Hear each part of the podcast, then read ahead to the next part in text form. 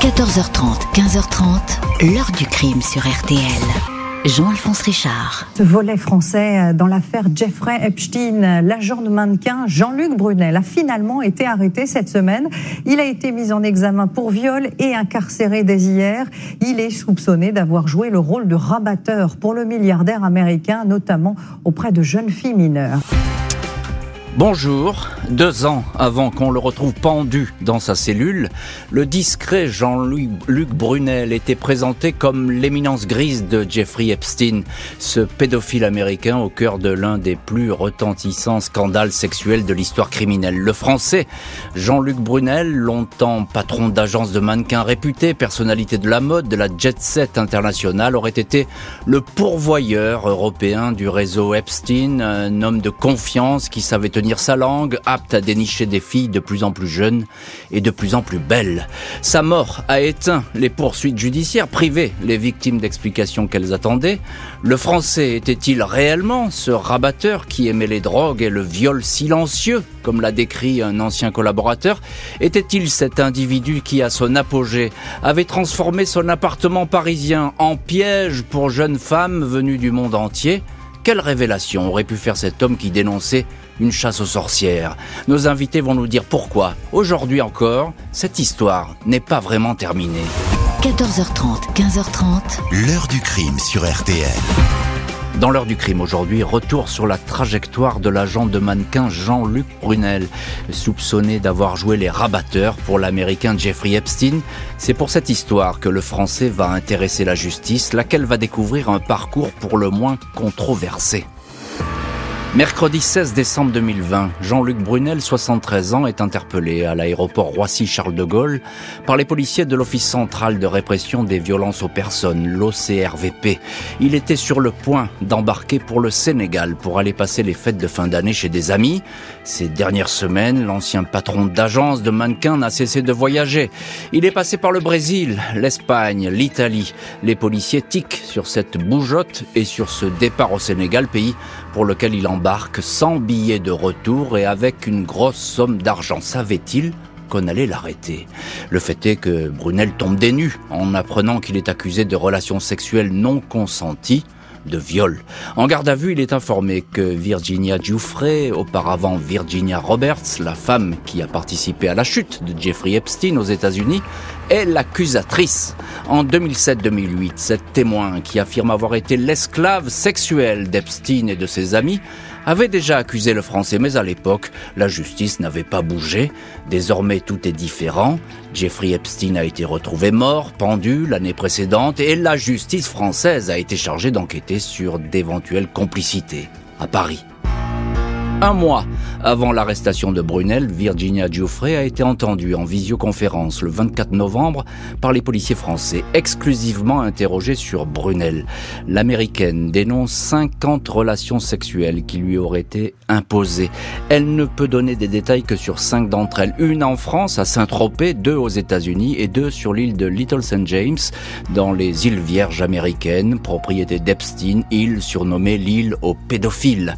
Jean-Luc Brunel était un habitué de cette propriété interdite, une quarantaine de séjours répertoriés. Il voyageait le plus souvent dans le jet privé du milliardaire, surnommé le Lolita Express par la presse anglaise. Ses initiales, JLB, apparaissent sur de nombreuses pages de l'agenda privé de l'américain. Le français apparaît aussi sur des photos avec ses riches et puissants amis Jeffrey Epstein et Ghislaine Maxwell.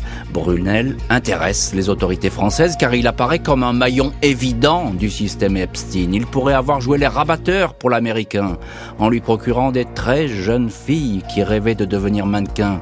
Virginia Giuffre parle de 100 à 1000 filles fournies. Elle évoque des Françaises de 12 ans emmenées sur l'île des Caraïbes pour un anniversaire. Déclaration non étayée par l'enquête. Le nom de Jean-Luc Brunel sent le souffre depuis longtemps. En 1988, la chaîne américaine CBS a diffusé un documentaire sur des top modèles travaillant pour des agences parisiennes. Le français y est décrit comme un entremetteur. Les dîners qu'il organise seraient en marché aux bestiaux où vous n'êtes là que parce que quelqu'un veut vous emmener chez lui et coucher témoigne une des filles. Une ex-mannequin sous couvert d'anonymat l'accuse de l'avoir drogué et violé.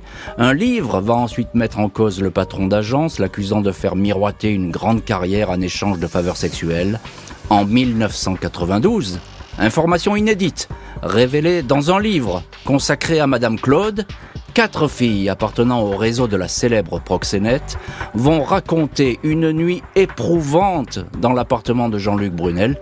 La brigade des mœurs sera informée de cette soirée sur fond de contraintes et de violence. Jean-Luc Brunel, connu donc, c'est le moins qu'on puisse dire, depuis longtemps par la police et la police française. Et à partir de son arrestation, fin 2020, les témoignages nouveaux euh, vont se multiplier. Plusieurs femmes vont le désigner euh, comme un homme qui aurait abusé d'elle. Brunel va démentir, parfois démontrer que certaines de ses accusations sont inexactes. Mais tous les projecteurs sont braqués sur lui. On va voir euh, tout ça dans les chapitres suivants. Avant cela, eh bien Brunel, il a eu une longue carrière comme patron euh, d'agence de mannequins. Bonjour, maître Anne-Claire Lejeune. Bonjour.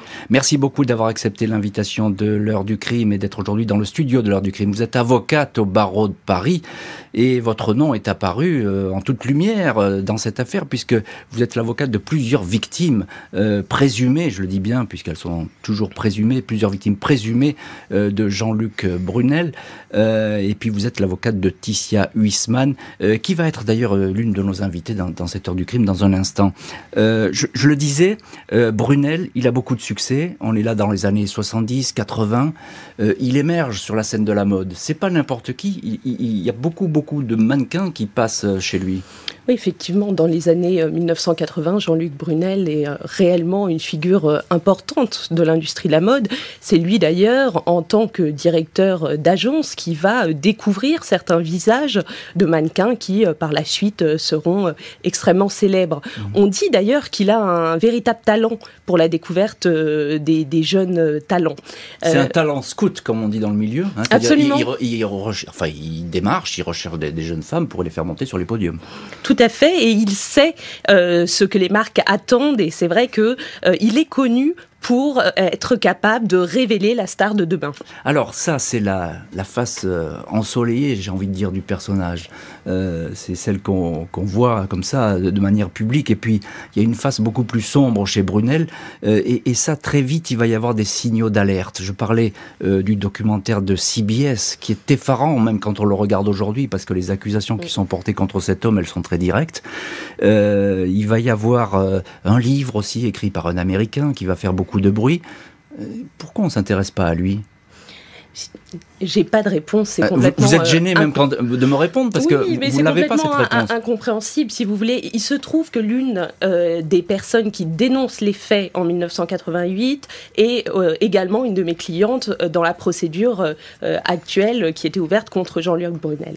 Elle m'a posé, vous en doutez, la question à plusieurs reprises. Elle m'a dit attendez, moi j'ai dénoncé ces faits il y a plus de 20 ans, rien n'a bougé, pas même les médias à l'époque. Le parquet ne s'en est pas saisi non plus.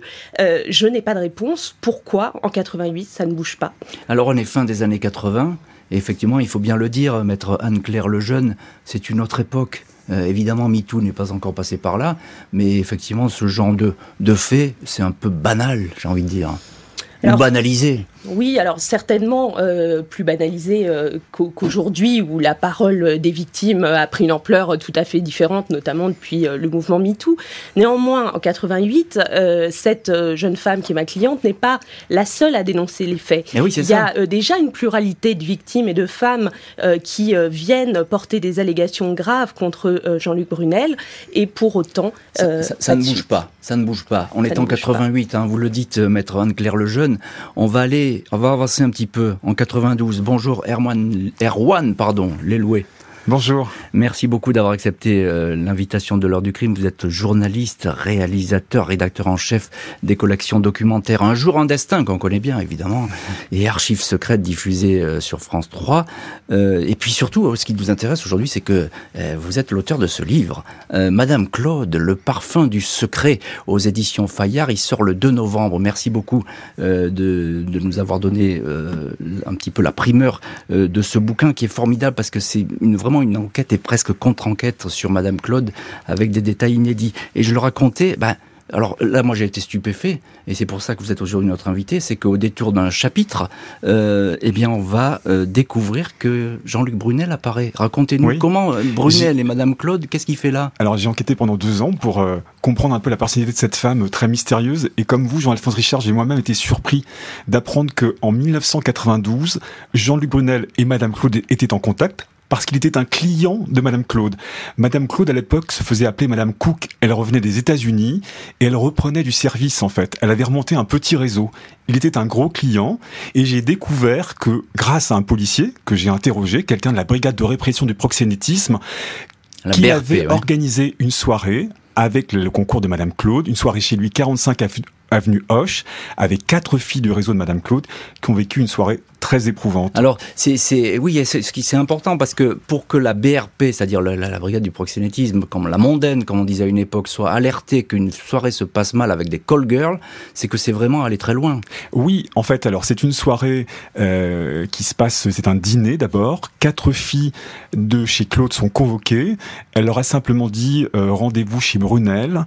Euh, il y a, il a invité lui trois autres amis, dont un, homme richissime, un grand patron de l'industrie alimentaire française et deux autres amis. Et ces quatre femmes vont vivre une soirée très éprouvante parce qu'en fait, il y a contraintes, même si elles sont prostituées, euh, il y a obligation de consommer de la cocaïne, il y a des fellations imposées avec de la cocaïne, l'une d'elles va sortir de cette soirée, elle ne sera pas payée le prix qui était convenu avec Madame Claude, et elle va appeler Madame Claude qui lui dit mais il faut satisfaire les exigences des clients en fait. C'est une femme qui appelle en larmes, et je pense que ce témoignage comptera beaucoup dans la condamnation de Madame Claude en fait, en 92, en septembre 92. Et il comptera sans doute dans l'histoire de Brunel, juste en un mot, euh, euh, c'est une histoire un peu miroir. Hein. On a l'impression de reconnaître des faits qui vont se passer par la suite. Oui, la cocaïne, euh, la contrainte. Ce qui est étonnant, hein, c'est vrai que moi j'avais pas du tout connaissance de, du lien entre Madame Claude et Jean-Luc Brunel. je l'apprends. Néanmoins, mes clientes ont à, plusieurs reprises dénoncé le même type de, de faits au cours des mêmes soirées. Et on va y revenir évidemment sur ces faits. L'ex-directeur d'agence de top modèle avait toujours échappé à la justice. Il est désormais arrêté, mis en examen pour viol au pluriel. Avant l'arrestation de Jean-Luc Brunel, le parquet de Paris a ouvert une enquête préliminaire pour viol sur mineur et agression sexuelle. Le procureur évoque l'existence de faits concrets, vérifiés, recoupés. La justice française travaille avec son homologue américaine sur la présence d'éventuels complices d'Epstein à Paris. Une dizaine de femmes sortent de l'ombre pour dénoncer Jean-Luc Brunel. Plusieurs font le récit de soirée où la drogue a été utilisée pour ôter toute défense aux jeunes femmes. La mannequin néo-zélandaise Zoé Brock raconte qu'elle avait 17 ans en 91 quand elle a débarqué à Paris pour faire des photos. Elle est logée par l'agence Karine Models dans l'endroit le plus sûr de Paris, l'appartement du directeur Jean-Luc Brunel. Un soir, il m'a fait venir dans sa chambre et m'a dit d'emblée, tu sais Zoé, il va falloir qu'on couche ensemble. Elle va alors tout faire pour éviter le français, lequel va la discréditer, l'écarter des castings. Zoé Brock retournera dans sa famille en Australie. La néerlandaise Ticia Huisman est une des toutes premières à mettre très directement en cause Jean-Luc Brunel. Aux enquêteurs français, elle raconte qu'en 91, elle avait alors 18 ans. Elle était, elle aussi, logée dans l'appartement du directeur d'agence. Tous les jours, il me disait que j'étais belle, qu'il m'aimait et qu'on finirait par coucher ensemble. Je savais que je devais rester vigilante. Je ne pouvais pas être saoule, dit-elle au journal Libération. La jeune femme, pourtant très méfiante, raconte être tombée un soir dans un piège. Il m'a donné un cocktail et après ça, je me suis senti très bizarre. Elle indique que Brunel lui a alors arraché ses vêtements. Le lendemain, je me suis réveillée à moitié nue dans son lit, avec des bleus sur les jambes et son kimono sur le dos.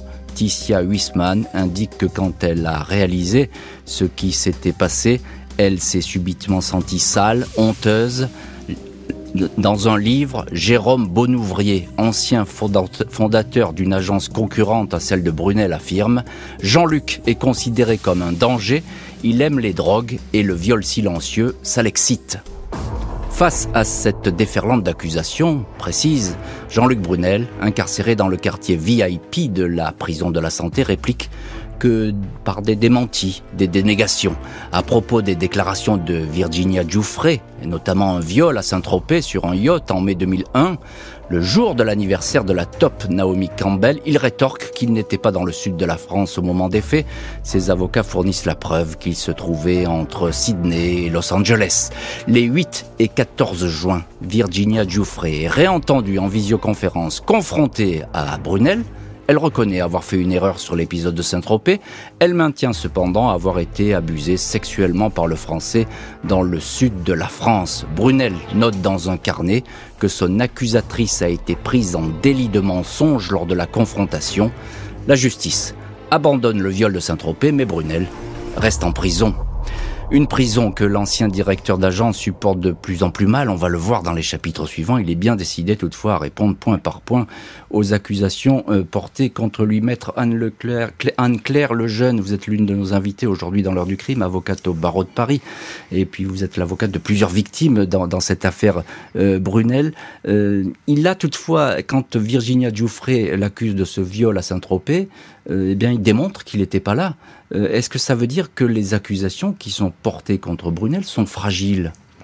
Alors écoutez, moi je ne suis pas l'avocate Virginia Geoffrey, mais ce que je peux dire d'une manière générale, euh, c'est que ce type de victime qui a subi quand même des traumas extrêmement importants euh, peut ne pas se rappeler exactement et précisément euh, la date ou l'heure et le jour des faits dénoncés. C'est pas quelque chose qui me choque et qui, à mon sens, montre une particulière fragilité, loin de là. Hum. Combien de dossiers alors à l'époque sont retenus contre lui? Il y a beaucoup de plaintes, mais il y a, évidemment il y a des plaintes qui sont prescrites. Oui, effectivement, il y a beaucoup de victimes qui se sont manifestées. Elles sont euh, nombreuses euh, euh, à dénoncer des faits prescrits sur les faits pour lesquels Monsieur Brunel a été mis en examen. Il y a en réalité, me concernant, deux victimes plus Virginia Geoffrey.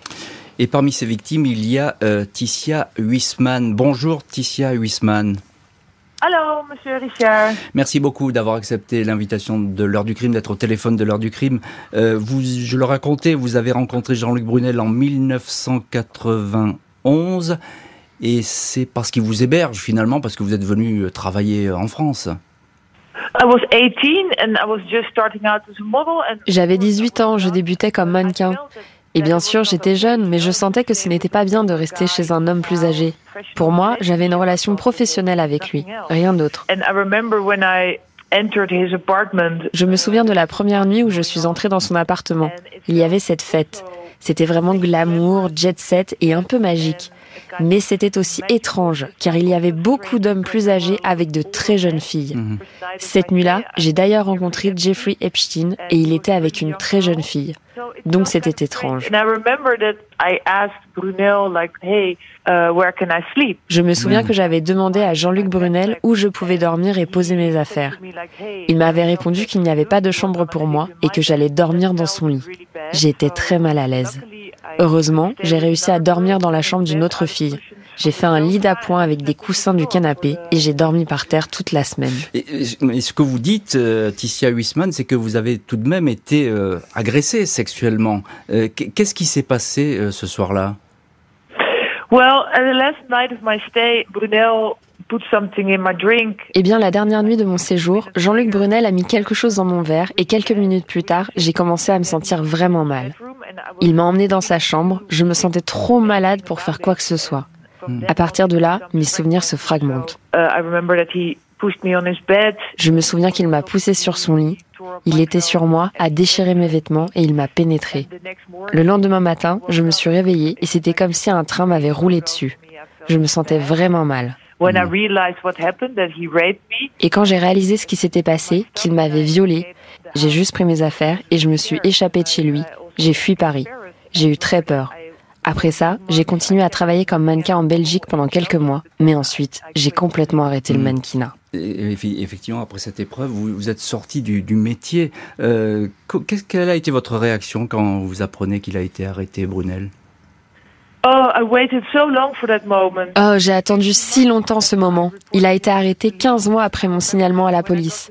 Je me rappelle exactement quand j'ai appris qu'il avait été arrêté à l'aéroport juste à temps parce qu'il essayait de se rendre au Sénégal et qu'il n'avait qu'un aller simple. Donc je ne sais pas s'il allait revenir. Je me souviens que j'étais tellement soulagée, comme si un poids se retirait de mes épaules. Ouais, c'est ça. C'était comme un moment de justice.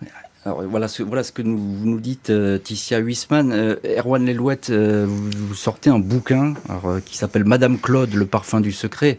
Madame Claude, ça a été là une des plus grandes proxénètes françaises. Et puis Brunel apparaît, parce que Brunel était un de ses clients à l'époque, mais on a l'impression qu'effectivement, il n'y a pas beaucoup de différence entre ce que pouvait faire Madame Claude et Brunel. C'est qu'on retrouve tous ces mêmes ingrédients. Hein, oui, il y a le cocktail explosif déjà que Brunel impose aux filles, c'est-à-dire la cocaïne euh, la violence, euh, la contrainte, euh, comme Madame Claude faisait aussi avec ses filles, d'ailleurs les filles de son réseau, à la grande époque d'ailleurs, hein, dès les années 60-70, euh, elle imposait des rendez-vous même quand les filles avaient leurs règles.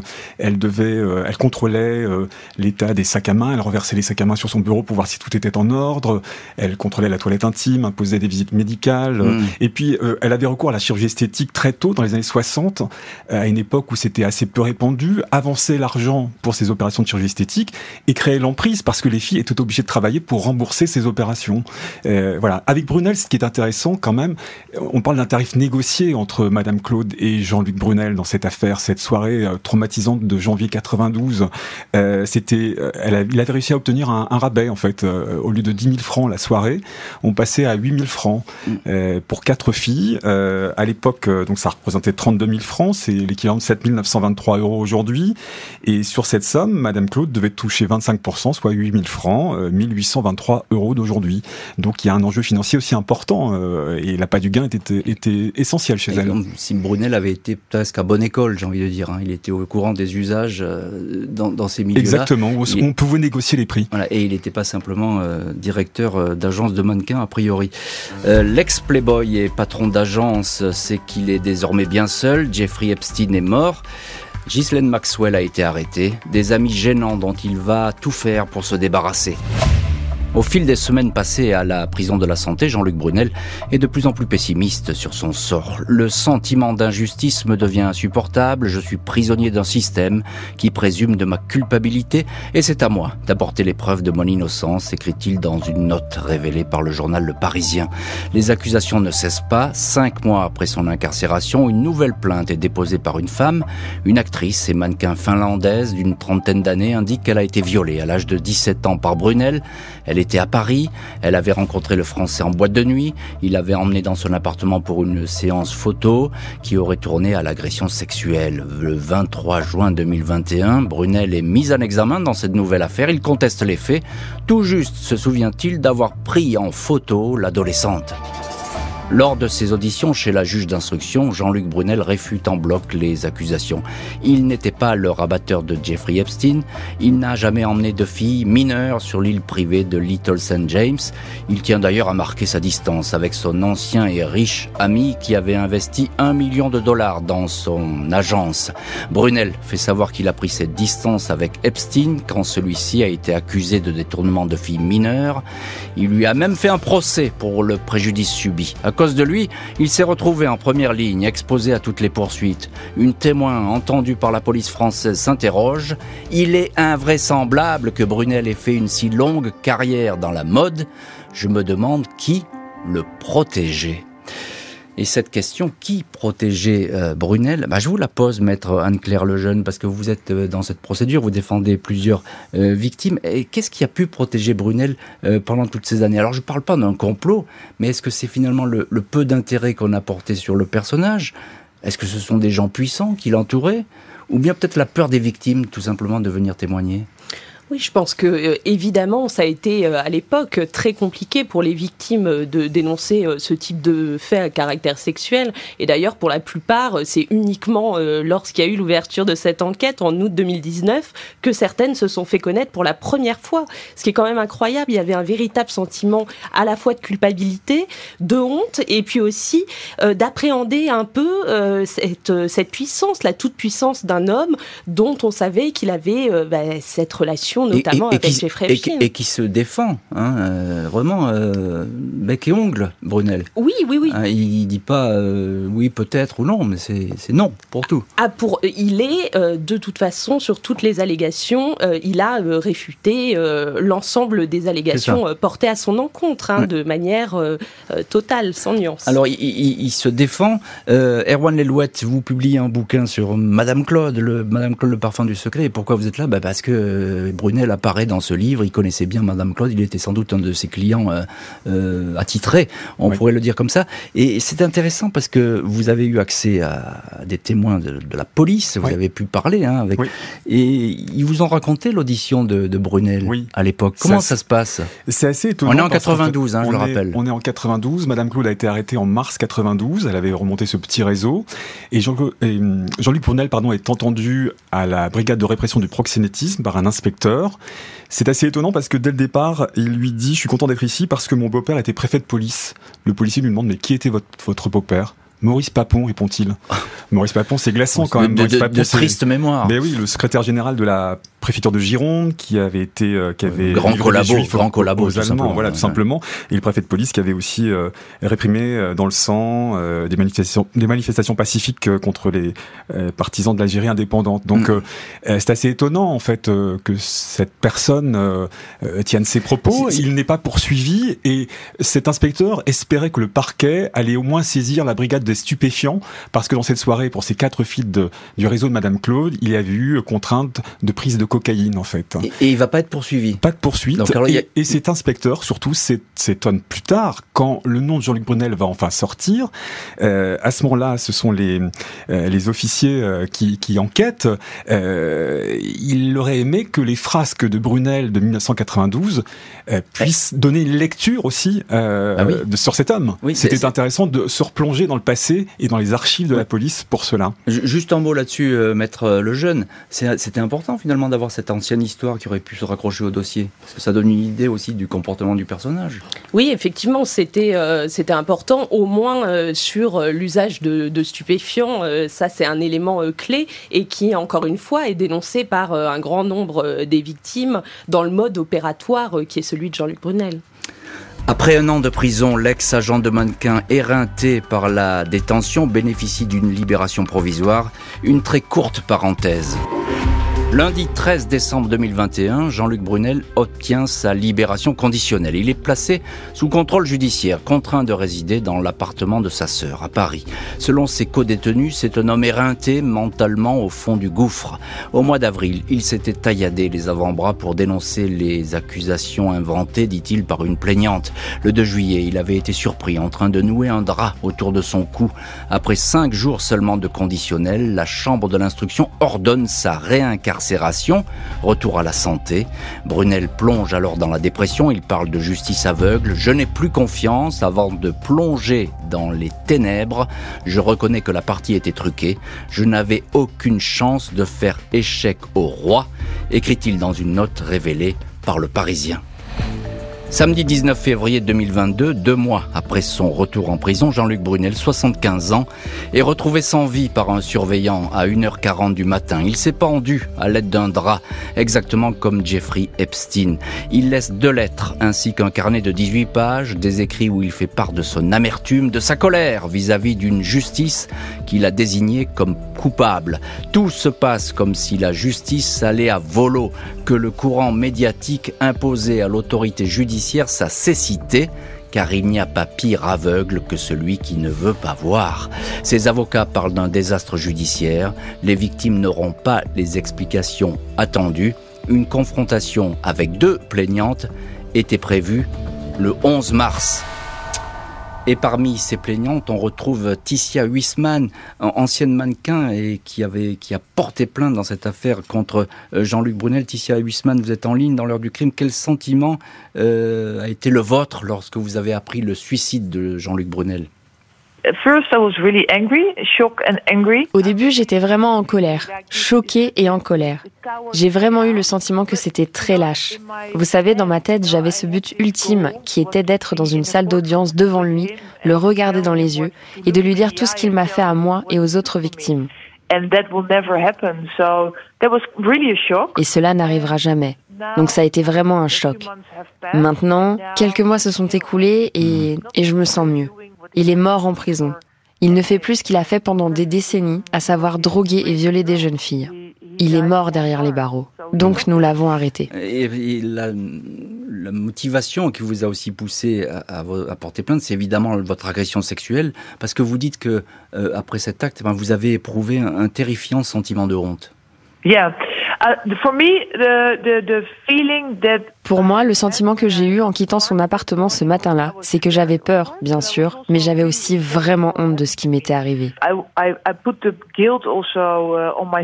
J'ai beaucoup culpabilisé. J'avais l'impression que je n'aurais pas dû être là. Et quand j'ai dit à mon agent ce qui s'était passé, elle s'est énervée de mon départ précipité. Elle a dit que j'avais eu une réaction immature. J'ai donc décidé qu'il valait mieux que je me taise et que je le garde pour moi. Et j'ai essayé d'oublier. Maître Anne-Claire Lejeune, euh, avocate à Paris, on entend votre cliente, Ticia Huisman, que vous connaissez très bien. Euh, vous avez beaucoup parlé avec elle. Il y a ce sentiment de honte que partagent euh, évidemment les, victimes présumées de Brunel, il faut, le, dire comme ça. Qu'est-ce qu'on attendait de cette confrontation entre Brunel et au moins deux plaignantes à ce moment-là? C'était important ce moment? Oui, alors c'était important euh, pour mes clientes parce que c'était la première fois qu'elles allaient pouvoir se retrouver euh, face à lui et aussi peut-être tenter euh, d'obtenir des explications, même si à titre personnel, je ne suis pas certaine que ces explications auraient eu lieu. Pourquoi Parce que vous pensiez qu'il allait rien dire du tout? Oui, je pense que depuis le début, effectivement, sa stratégie de défense était de dire qu'il n'y a eu aucun acte déplacé et je pense qu'il s'y serait tenu. Après, on sait jamais, vous savez, il y a toujours des aléas en procédure, on peut avoir des surprises. Euh, mais ça a été euh, compliqué pour la plupart d'entre elles. Je rebondis sur ce que euh, disait Ticia. ce suicide a quand même été extrêmement soudain et elles ont eu malgré tout le sentiment qu'on leur volait un petit peu la possibilité d'un procès à venir. ça a été un moment extrêmement difficile de, de, leur expliquer que finalement, eh bien, non, ils mourraient. Certes euh, en prison, mais pour autant euh, uniquement mis en examen et pas condamné. alors il est évidemment plus là pour se défendre, Jean-Luc Brunel, euh, mais je voudrais qu'on revienne quand même un petit peu sur ses propos, sur ses lettres qu'il a laissées, ces, fameux mots, ce carnet. les jeux étaient faits, la partie était truquée, j'avais le sentiment d'avoir été piégé. la justice avait déjà pris sa décision.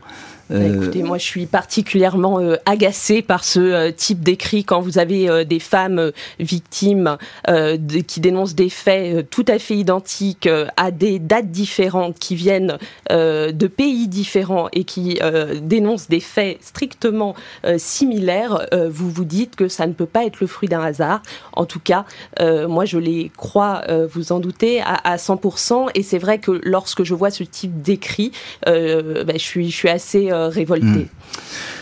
Avec la mort de l'ex-agent de mannequin, l'action judiciaire le concernant s'éteint, mais les victimes vont continuer à s'interroger. Après l'annonce de la mort de Jean-Luc Brunel, l'une des plaignantes, la néerlandaise Ticia Huisman, avait fait part de ses regrets et de sa stupéfaction. Il savait beaucoup de choses, il a été associé à Epstein, a participé à des trafics de jeunes mannequins, tout comme Ghislaine Maxwell qu'il connaissait bien, disait-elle. Sa parole était des plus précieuses. On attendait qu'il raconte parti avec une part de ses secrets, selon maître Anne-Claire Lejeune. Brunel était accusé de deux viols, une troisième plainte avait été déposée peu avant sa mort, huit autres plaignantes avaient été entendues, mais les faits rapportés trop anciens étaient tombés sous le coup de la prescription, à savoir 20 ans en France pour les crimes sexuels pour les majeurs. Anne-Claire Lejeune, vous êtes donc euh, l'avocate de Ticia Huisman et d'autres victimes euh, dans cette affaire Brunel. Alors, euh, je le disais, il est mort, Jean-Luc Brunel. Donc, fatalement, l'action est éteinte ou bien le dossier est toujours ouvert? Alors, l'action publique à l'encontre de Jean-Luc Brunel, bien sûr, est éteinte. En revanche, et c'est important de le rappeler, l'information judiciaire se poursuit et aujourd'hui, on n'a toujours pas d'ordonnance de règlement. Donc, l'information judiciaire se poursuit. Pourquoi? Pour tenter d'identifier identifier des co-auteurs ou des complices de Jean-Luc Brunel. les juges d'instruction ont estimé nécessaire de poursuivre quand même les investigations. Donc aujourd'hui, c'est toujours en cours. C'est-à-dire, c'est, on cherche un petit peu l'identification d'un réseau, on peut le dire comme ça? Oui, alors effectivement, moi sur les faits dénoncés par mes clientes qui sont victimes d'un acte isolé, euh, il va pas y avoir de complice ou de, ou de co-auteur. En revanche, sur l'aspect euh, trafic euh, de mineurs pour lesquels Jean-Luc Brunel, je rappelle, était placé sous le statut de témoin assisté, non pas mis en examen, eh bien, il est possible d'identifier euh, d'éventuelles complicités. Ticia Huisman, ancienne mannequin, et puis vous avez porté plainte dans cette histoire. vous continuez, vous, de vous battre avec votre avocate, maître Anne-Claire Lejeune, mais également avec une association, c'est ça?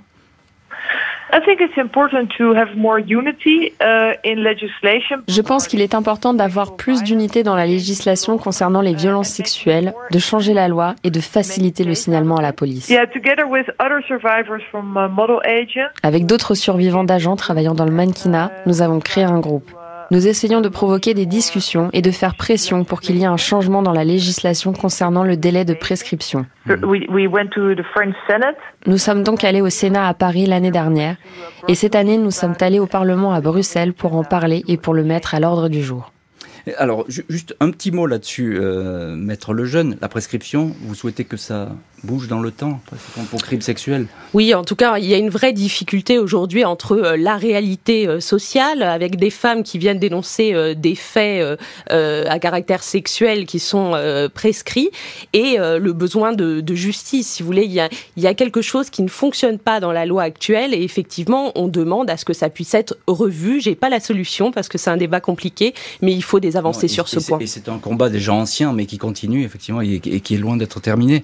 Euh, Erawan Lelouette, euh, auteur de ce livre, Madame Claude, le parfum du, secret, Madame Claude, bah, qui était euh, liée d'une manière ou d'une autre à, Brunel, c'était l'un de ses fidèles clients.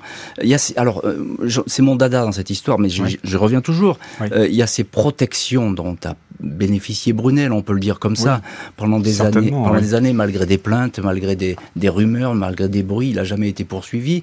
Euh, on le recherchait à une époque, il passait les frontières, on savait pas très bien où il était. Est-ce qu'on l'a vraiment recherché, Brunel?